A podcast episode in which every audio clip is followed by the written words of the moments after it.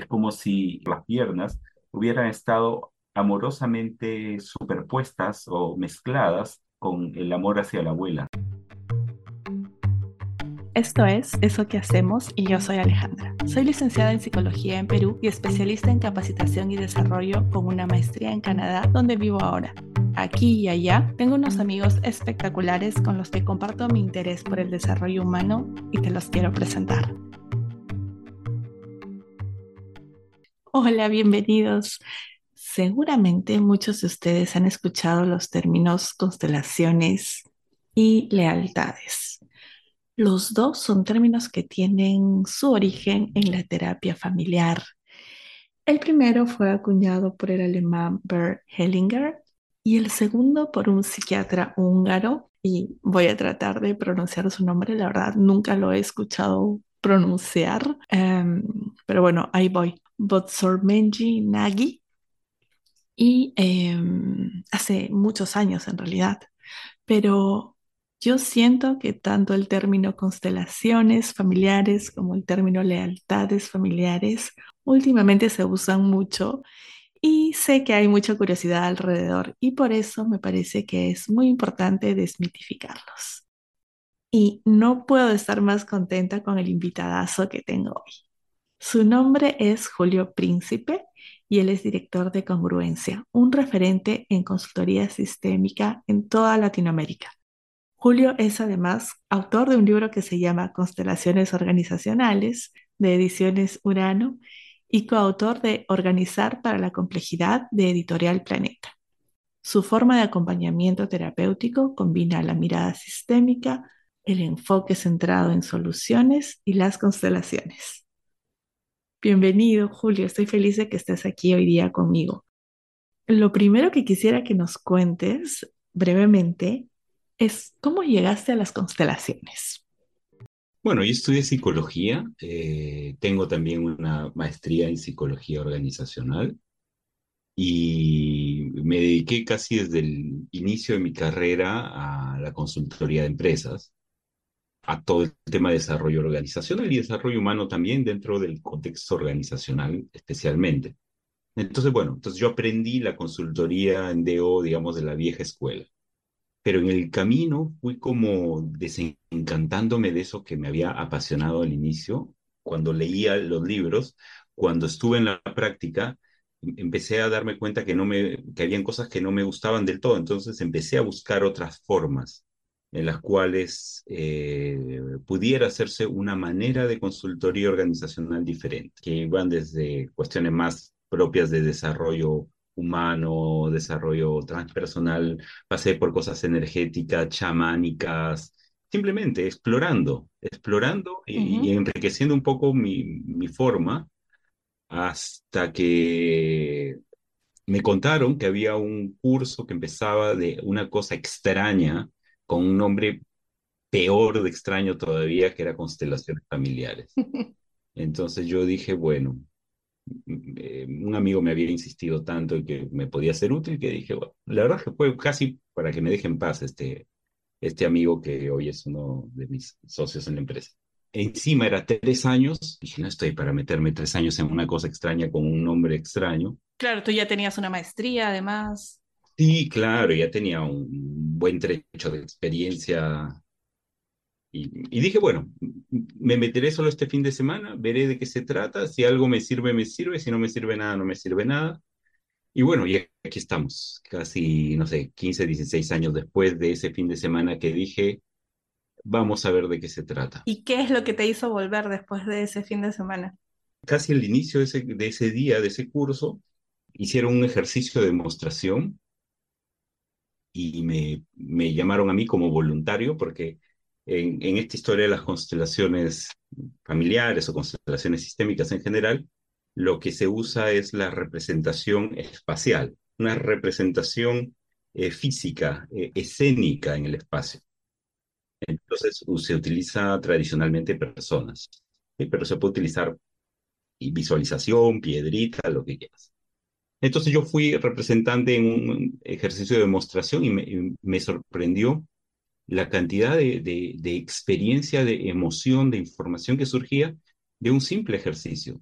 Como te digo, o sea, yo ya venía de, de trabajar mucho eh, con grupos y, y, nunca había tenido una experiencia así de poderosa con un simple ejercicio. Y luego, eh, los principios, la, la teoría que, que, tenían detrás, me pareció fascinante. Entonces vamos a empezar definiendo qué son las constelaciones. Eh, y, y, te agradezco mucho la pregunta porque esa es una pregunta que no se suele hacer o no nos solemos hacer quienes nos dedicamos a esto. Este, no hay una sola definición. Puedes tener 10 personas diciendo yo hago constelaciones y las 10 personas estar haciendo cosas totalmente diferentes. Quizás lo único en común será que ponen personas como representantes o piedritas o flechitas o lo que sea. Uh -huh, muñequitos. Pero fuera de la representación espacial, los principios que están detrás de ese trabajo pueden ser muy diferentes, desde personas que asumen que las constelaciones son una filosofía de vida que te ayuda, etcétera, personas que ven esto como algo trascendental de vidas pasadas y, y, cosas chamánicas y energéticas y no sé qué más, personas que lo ven más como una forma de trabajo o una intervención terapéutica. Yo, cuando pienso en constelaciones, claro, la manera en la que normalmente la mayoría de las personas relacionamos las constelaciones son las de los astros y la constelación es justamente unir los astros de punto a punto que da como resultado el dibujo que alguien hace en su cabeza y le pone un nombre, ¿verdad? Así es.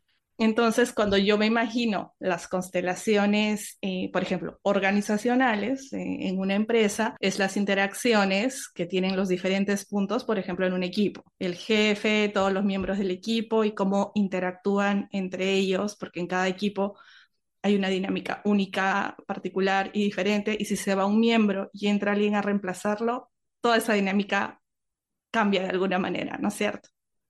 Lo has dicho muy bien. No sé qué. Qué, qué lindo, gracias. Tal vez decir que la palabra original en alemán, Ajá. la palabra original es más como posicionamiento familiar. O sea, hubiera podido traducirse como posicionamiento o colocaciones o ubicaciones de la familia, pero cuando se tradujeron al inglés se tradujeron como eh, constellations, ¿no? Entonces, al traducirse al español se mantuvo el constelaciones.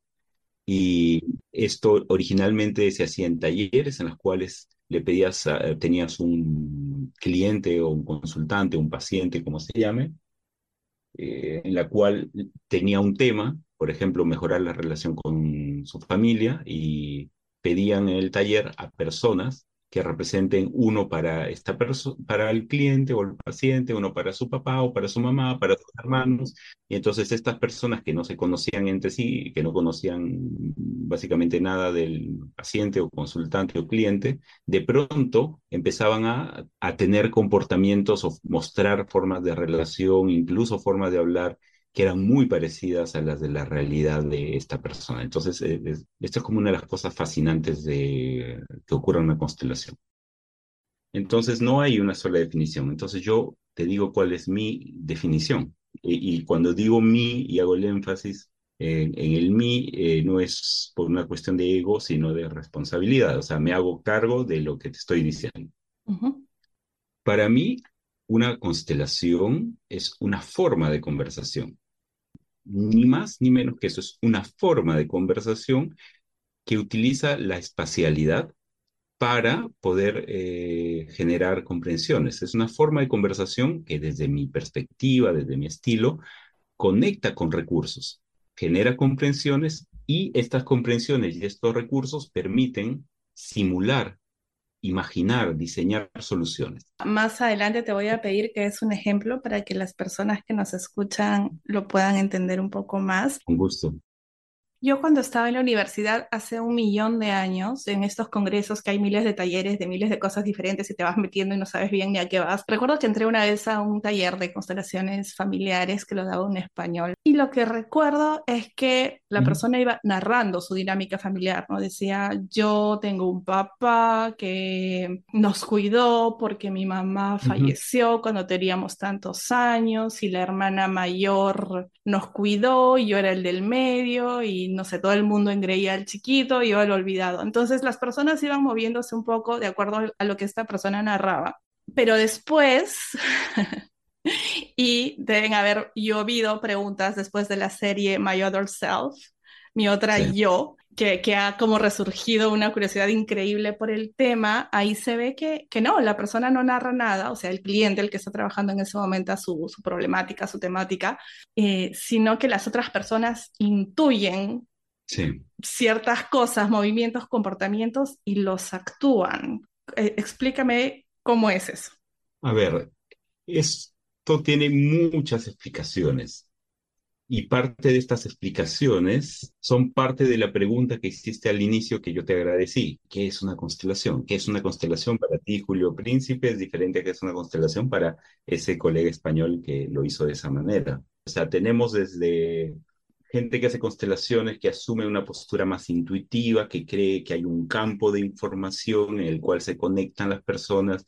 Hay otros colegas que van a pensar que hay una resonancia incluso con vidas pasadas o qué sé yo con ancestros. Con ancestros, hay otros que como yo pensamos de forma un poquito más simple, más cotidiana y, lo que creemos es que hay que cuando haces una representación espacial, esa representación tiene una resonancia con tus propias experiencias y muchas de ellas son conscientes y muchas son inconscientes también. Por ejemplo, si tú ves, qué sé yo, si te acuerdas de la película E.T. que cumple creo 40 años o cumplió 40. Uh -huh. Claro, si uno ve o vio E.T. o cualquier otra película, pero esta es la que me viene a la mente, y tú te emocionas cuando el E.T. se va en la bicicleta o se vuelve a casa, y de repente te emocionas y hasta te puede correr una lágrima en la emoción. Uh -huh. No significa que tú has tenido un amigo extraterrestre no significa que el director de la película te conoce y hizo la película pensando en ti, eso sería como un poquito extraño. Tal vez lo que significa es que de alguna forma te emociona porque en algún lugar de tu historia tú sabes lo que significa amar y perder algo amado. Sabes lo que significa el valor de la amistad, sabes lo que significa decir adiós. ¿Sí? O sea, lo que toca nuestras fibras tiene que ver con lo que vemos en la película, con la forma en la cual esa película está organizada. Lo mismo con una canción, lo mismo con un poema, uh -huh.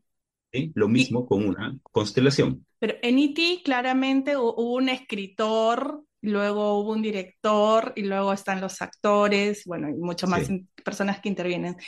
En la constelación ¿qué roles hay? ¿Quién sería el director de escena? ¿Quién es el escritor? Claro. En la constelación eh, tienes el actor, director principal, es el cliente o consultante o paciente, como quieran llamarlo. Yo en general le digo cliente, uh -huh. que es el que tiene un tema.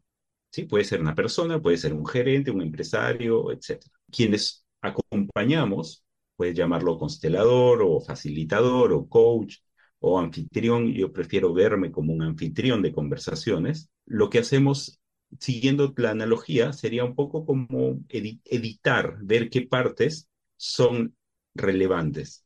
Por ejemplo, en, en, talleres de constelaciones familiares, enfoquémonos en ese primero. Yo soy el cliente y llego por primera vez y tú no sabes, sí. na nadie sabe nada de mí. Yo ahí llego, me presento.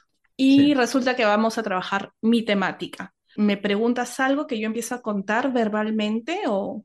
Sí, y eso depende otra vez de qué hay detrás. Por ejemplo, si, si alguien cuenta, eh, últimamente me siento muy triste, cansado, eh, sin muchas ganas de hacer planes, y el constelador o coach, como quieras llamarlo, constelador, digamos, tiene una perspectiva orientada al problema, si para el constelador esto es parte de un linaje de sufrimiento transgeneracional, entonces este constelador le va a preguntar, ah, entonces tú, eh, ¿quién más se deprimió en la familia? ¿Quién tuvo un destino trágico?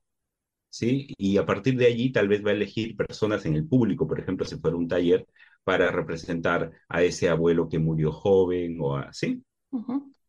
Porque para este constelador, del ejemplo, la persona carga un problema, y digo bien carga, que ha atravesado generaciones, se ha pasado como una carga de una generación a otra, entonces necesita encontrar eso que pasó en la historia para poder sanarlo, entre comillas.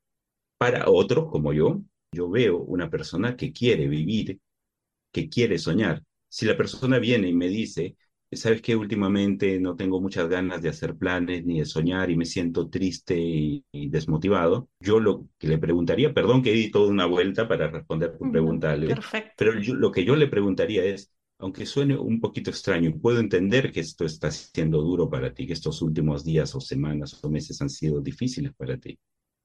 Y aunque suene un poco extraño, ¿cuáles son tus mejores esperanzas de lo que sea que hagamos? Y si te das cuenta, es un punto de partida totalmente diferente.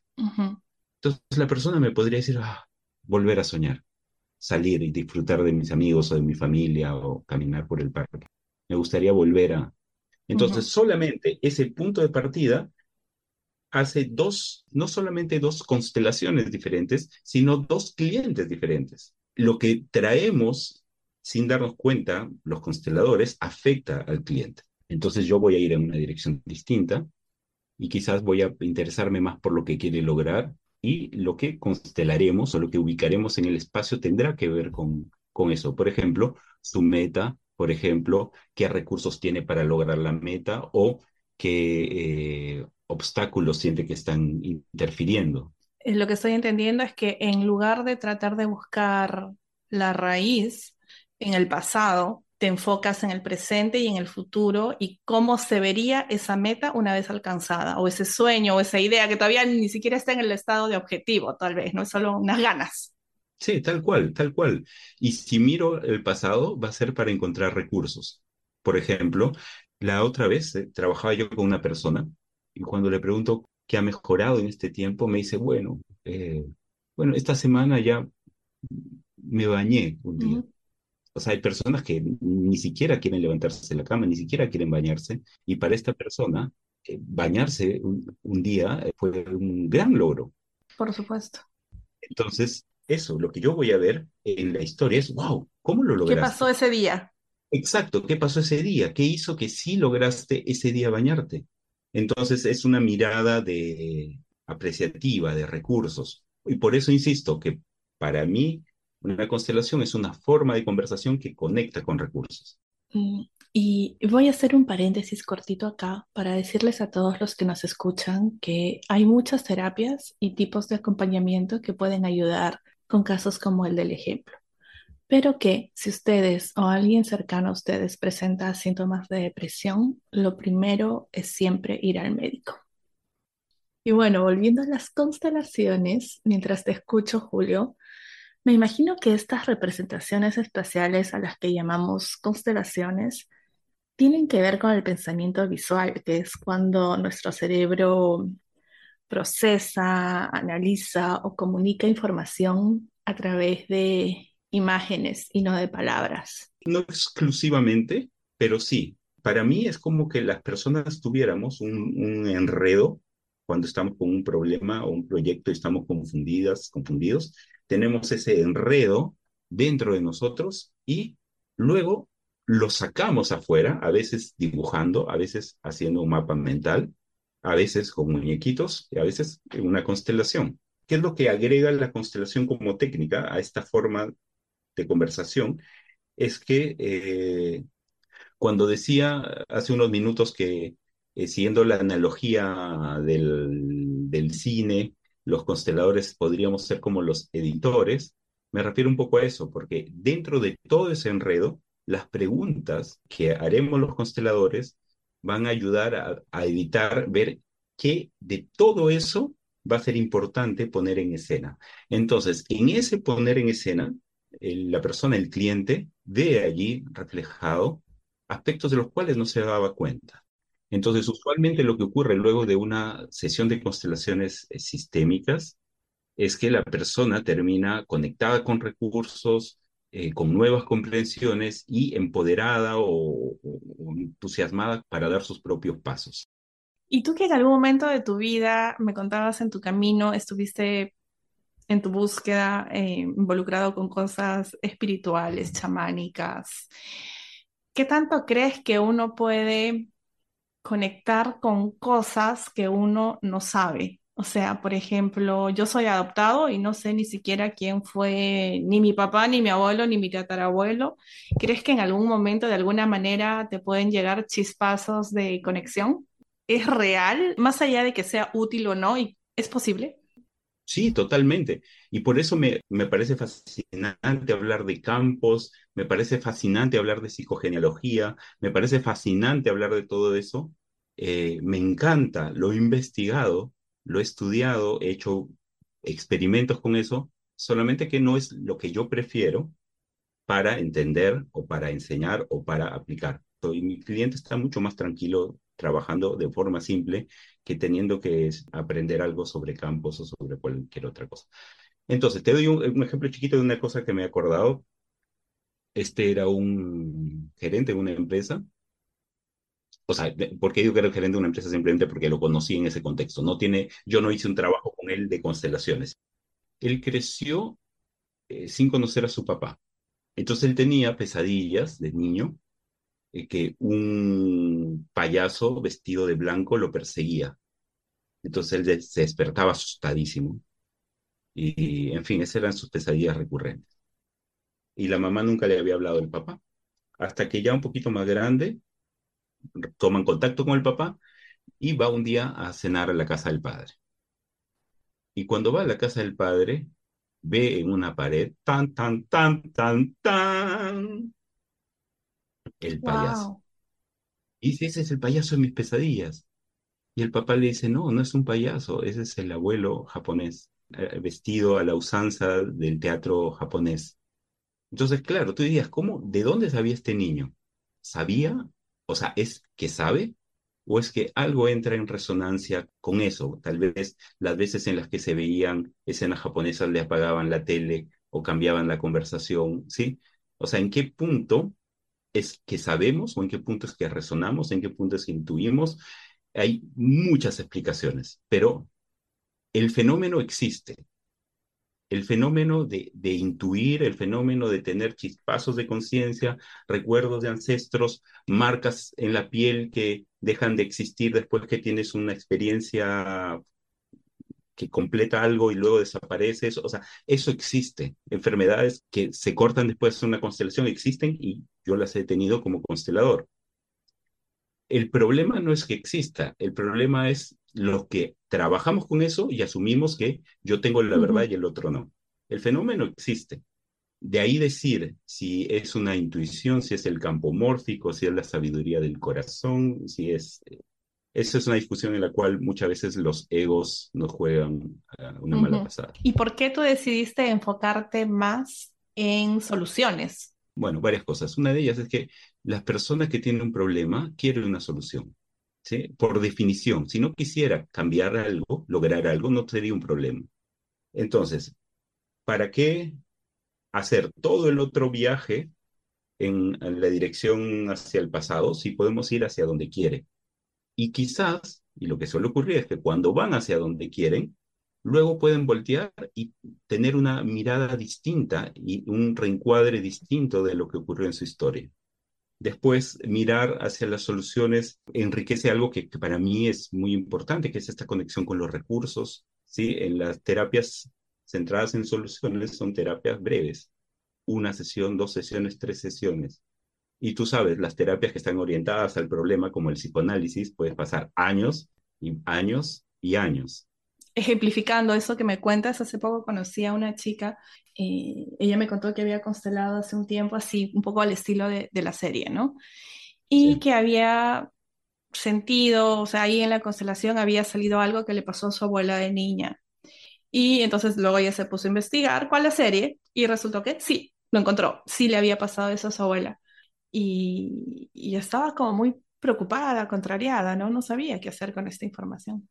Yo soy muy cuidadoso con, con esto de, entre comillas, gigantescas, que el constelador, la consteladora descubre algo y le dice al cliente que busque en su historia lo que pasó, porque mm, puede ser, sí, que haya algo que pasó en la historia de la abuela, pero decir que la constelación me está mostrando esto que es verdad, uno, no tengo forma de, decir que eso sea verdad. Puede que luego corrobores que esa intuición tiene una correlación con algo que pasó, pero probablemente sea más una construcción, que yo busque y encuentre lo que estoy queriendo encontrar. Y, y por otro lado, incluso si así fuera, si yo tuviera esa especie de superpoder de saber qué pasó con la abuelita, ¿quién soy yo para decirte anda y busca y pregúntale a la abuela? O, o sea, me parece que es, puede ser incluso dañino, porque la persona que va a una constelación, como cualquier persona que va donde un profesional de la ayuda, eh, va en un estado de apertura, de vulnerabilidad, de influenciabilidad.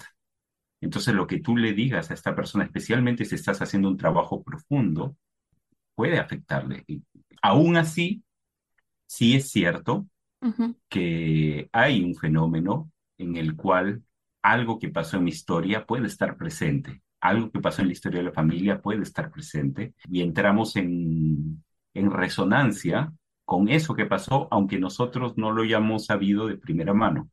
Lo que yo digo es que yo soy cuidadoso en no poner un halo mágico y, y todopoderoso en las constelaciones ni en el constelador.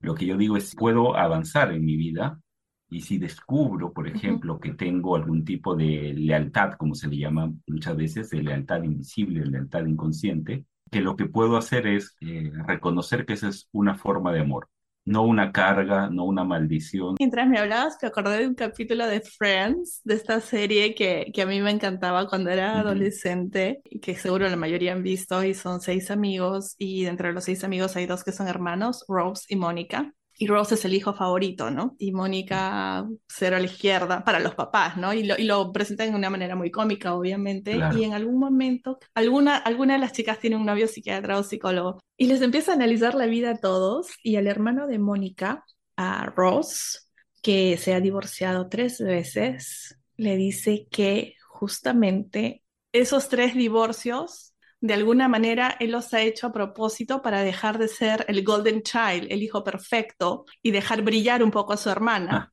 Obviamente, esto es una comedia, pero se me vino a la mente como ejemplo de lealtad familiar y también como ejemplo de un profesional poco cuidadoso. Exacto. Y justamente quería que hablemos de las lealtades y me encantaría que ahora sí nos des algunos ejemplos desde tu práctica. Hace poco trabajé con, con una persona, un atleta, que estaba entrenándose fuertemente por años para una competencia de fisicoculturismo. Y había una parte del, del cuerpo, en las piernas, que no lograba desarrollar eh, y marcar la musculatura como en la parte superior. Pues había pasado todas las dietas y todos los entrenamientos y todo lo posible y simplemente no, no, no lo lograban. Y en fin, le pasaron otras cosas más a la persona, pero pues, todo era como que era imposible que participara de la competencia para la cual se había preparado por años. Entonces decidió hacer una constelación un poco, sobre todo, era, era más como para Aceptar. Sí, como estar en paz, como aceptar, decir, ya hice todo y bueno, tal vez una constelación me ayudará a aceptar que esto es así. Y que no voy a poder participar como yo quería, digamos. Exacto, sí. Y que lo más probable será que todos mis sueños de, de estar entre, estar en el podio no, no va a ocurrir. Ujú, Hicimos una constelación de forma online en la cual esta persona, eh, utilizando objetos caseros, eh, mostraba dónde estaba eh, ella dónde estaba el tren superior, ¿no? la parte superior del cuerpo, y dónde estaba el tren inferior. Entonces, simplemente con esa imagen empezamos a conversar con estas partes, la parte superior y la parte inferior. Y de pronto en la conversación surge algo, y es que eh, recuerda que días antes de morir la abuela, se pone a bailar con esta persona, con mi cliente, ujú. y le dice que cuando era chica, eh, a ella le encantaba bailar el mambo, pero no le permitían. A la abuela. Su familia no le, no le dejaba a la abuela mostrar las piernas. Entonces, eh, a veces una constelación hace eso, ayuda a recordar. Y, y simbólicamente, y esto es una simple analogía, es como si las piernas hubieran estado amorosamente superpuestas o mezcladas con el amor hacia la abuela. Y esas piernas que la abuela no podía mostrar.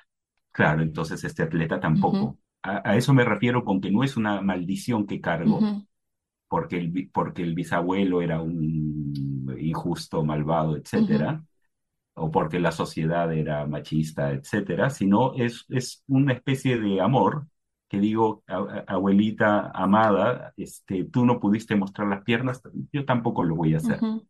Entonces lo que hacemos es separar y darnos cuenta que por un lado está el amor que siento por mi abuela y por otro lado están mis piernas. ¿Sí? Entonces es, la constelación permite conversar con el recuerdo de la abuela y decirle, abuela, te amo y, ahora te voy a llevar de otra forma. No necesito sufrir para demostrarte mi amor. Puedo amarte de otras maneras. Y claro, entonces, ¿qué ocurre después de, de que, entre comillas, eh, me doy cuenta o libero o hago consciente esta lealtad? Es que puedo ir eh, con más paz en la vida. Entonces, en el caso de este atleta, terminó en el podio eh, contra todo pronóstico. Wow. Y claro, entonces eso es muy lindo, pero no diría de ninguna manera que es producto de la constelación tal vez uno de los tantos factores que ayudaron a esta persona a lograr una meta que tenía fue tomar conciencia de esto. Curiosamente, un método que tiene un nombre extraño como constelaciones. Pero hubiera podido ser también que vio una película sobre la relación de un atleta y su abuela, imagínate. Y tal vez eso le hubiera inspirado, pudo haber sido una canción. El tema es que de alguna manera hizo visible eso que estaba invisible y eso lo, lo ayudó. Sí, Sí, entonces queda más, más disponible para eh, lo siguiente que le toca hacer en la vida, que usualmente lo que queremos es ser más felices, vivir en plenitud.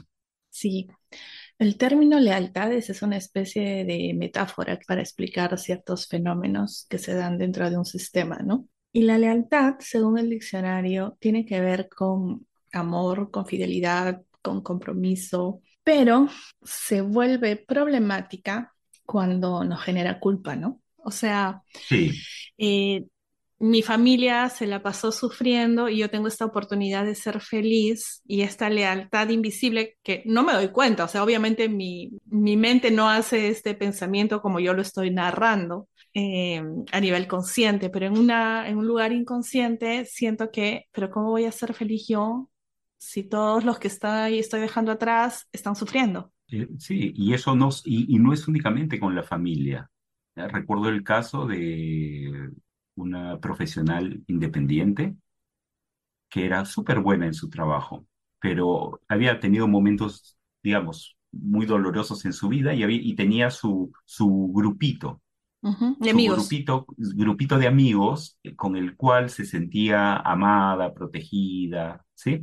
Con el cual se juntaban siempre para hacer su colecta, eh, porque ellos también tenían, digamos, este, desafíos diversos, entonces se compraban eh, una pizza entre todos, se compraban unos vinos entre todos, hacían karaoke, entonces eran como un grupo que se apoyaba mucho. Pero de cuando en cuando esta persona eh, profesional desaparecía del grupo y era porque era tan buena que la llamaban para trabajar. Entonces se trabajaba un tiempo y de ahí, oh, qué mala suerte, uy, el proyecto se acabó, o uy, este, no contesté el WhatsApp a tiempo, uy, entonces siempre habían como problemas. O sea, tenía oportunidades como que empezaban y de alguna manera se truncaban. Así es. Y cuando los proyectos, por ejemplo, los que la llamaban, sí tenían éxito y ella no aparecía, los amigos le decían, ¿dónde estás? Y ella decía, ay, estoy enferma. Entonces, eh, es, es, es lindo también ver eso, es como una forma de amor, a eso me refiero, pero que no es del todo útil. Y es muy común. Sí, sí. Ahora, mientras te escucho hablar, bueno, me para los que nos escuchan, Julio está en Lima, yo estoy en Canadá, los dos somos peruanos y, el Perú viene pasando unas cosas muy fuertes. Sí. Y a mí en estos días me vienen pasando unas cosas muy lindas. Y, y sí siento, el, y mientras tanto en Perú, mi familia, ni siquiera ellos me han dicho, pero yo me los imagino estresados. Yo... Claro. Entonces, eso, eso que, que, que comentas y gracias por traerlo, Ale, es eh, comprensible lo extraño sería que no ocurra. ¿Sí? Es lo más comprensible y, amoroso, es que me preocupe y que tal vez me cuestione sobre eh, esto que decíamos antes, ¿no? O sea, ¿cómo voy a ser feliz si ellos no pueden? O lo que necesito hacer, y, vuelvo al ejemplo de esta persona, es saber que puedo combinar ambas partes, que puedo seguir siendo amoroso, por ejemplo, algo que hizo esta profesional independiente fue decirle a sus amigos que ella le va bien en el trabajo y cuando se juntara con ellos, seguir poniendo su chanchita, como decimos acá, la vaquita, ¿no? La, la colecta, seguir, o sea, en ningún momento poner más que los demás que no tenían. Teniendo la misma dinámica de siempre. Sí. Eh, bueno, ese es un caso. Otro caso que me viene eh, para, simplemente para mencionar esto de, de que no necesariamente es con tu familia. Este es de una artista eh, súper, digamos, o sea, súper buena en lo que se desempeña, que vivía en el extranjero y a pesar de ser tan, tan buen artista, eh, no lograba vender sus, sus obras. Entonces vivía básicamente con el apoyo eh, económico de su familia de origen, en uno de nuestros, eh, de nuestros queridos países latinoamericanos, que como en todos los países del mundo hay corrupción, por supuesto. Entonces en la conversación me cuenta, en la conversación me refiero a la constelación, me cuenta esta historia de, de cómo su familia hizo tanto dinero, porque su familia era muy cercana a un entorno corrupto, Político. político, corrupto, entonces que básicamente el dinero de su familia era un dinero proveniente de la corrupción. Y entonces en la, si pudiéramos volver a esta idea de la lealtad, es como si esta persona, metafóricamente, estaba mirando, o sea, cuando pusimos la constelación, miraba al pueblo de este país en el cual había habido, eh, su familia se había enriquecido. Y lo miraba con culpa. Sí, exacto. Era como si le dijera al pueblo, mi familia robó, entonces yo voy a sufrir como ustedes y voy a hacer que paguen. ¿Sí? Entonces, eso puede ser muy noble, eh, ¿sí? Por llamarlo de alguna forma, pero no es necesario, no es útil, no ayuda realmente.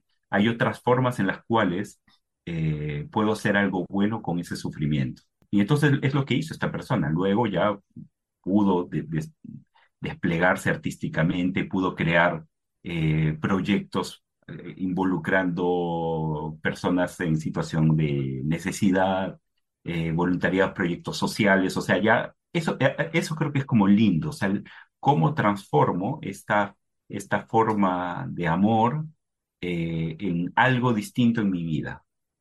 Y con esto que acaba de decir Julio está relacionado el ejercicio que les propongo para este episodio, que sobre todo es para los que ya tenían alguna lealtad identificada o que escuchándonos hablar y conversar sobre el tema han identificado una justo ahora.